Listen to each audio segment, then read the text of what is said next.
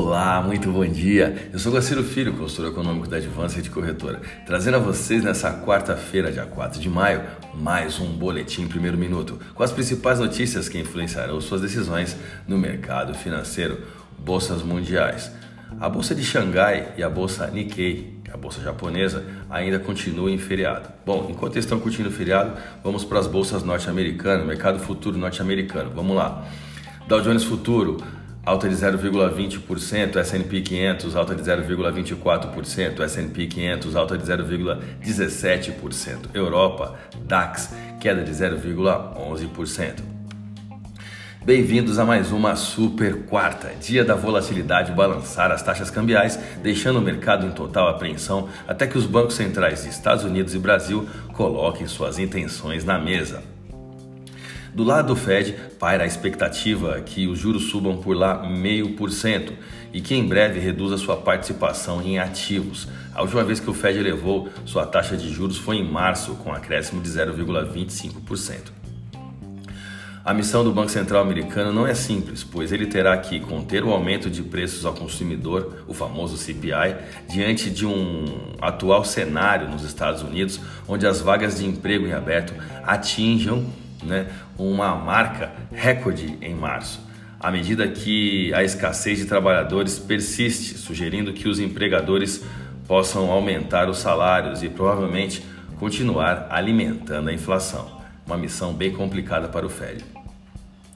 Essa elevação de juros do Fed, caso venha dentro dessa magnitude de 0,5%, será o maior aumento de juros do Fed desde 2000. E no Brasil, qual o tamanho do desafio do nosso Banco Central?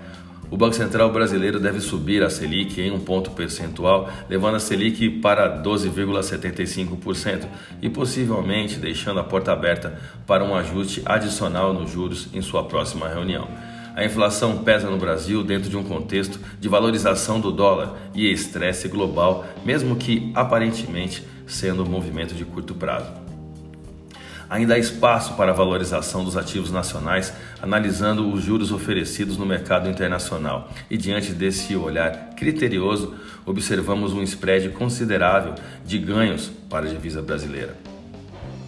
A desvalorização do dólar no pregão de ontem ocorreu depois de, na véspera, a moeda norte-americana ter fechado em alta de 2,58%, indo a taxa de R$ 5,07 na venda, maior pico desde 16 de março do ano passado, quando a taxa atingiu 5,0917. O maior ganho diário desde o dia 22 de abril, quando a moeda se valorizou 4,07% que havia sido o salto mais intenso do dólar desde o início da pandemia de Covid-19.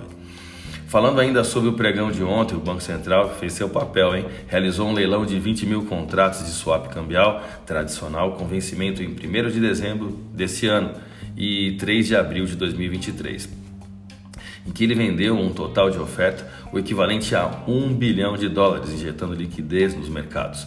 A operação havia sido anunciada na véspera e marcou uma nova intervenção extraordinária da autarquia no mercado de câmbio, que na terça-feira passada havia vendido 500 milhões de dólares em contratos de swap em meio à disparada da divisa norte-americana frente ao real brasileiro. Antes disso, no dia 22 de abril, quando o dólar saltou mais de 4%, o Banco Central chegou a vender 571 milhões de dólares à vista. Vamos aos gráficos, eu vou começar pelo dólar. A correção superior a 2% na paridade dólar real no último pregão posicionou a taxa dentro da nossa zona de reversão na véspera da divulgação do FONC e Copom. O volume de negócios no último pregão foi de 195 bilhões de reais em contratos futuros de dólar negociados na bolsa brasileira, queda de 2,49% no dólar à vista, com taxa spot de 49584. Vamos usar o euro agora. O euro ele perdeu ontem boa parte do que ganhou no pregão anterior, em dia em que a divisa brasileira esboçou uma recuperação. Tecnicamente, pouco mudou na análise é, gráfica uh, da paridade euro-real. A taxa se mantém dentro do canal de baixa, com a divisa da zona do euro apresentando desvalorização de 17,56% no ano.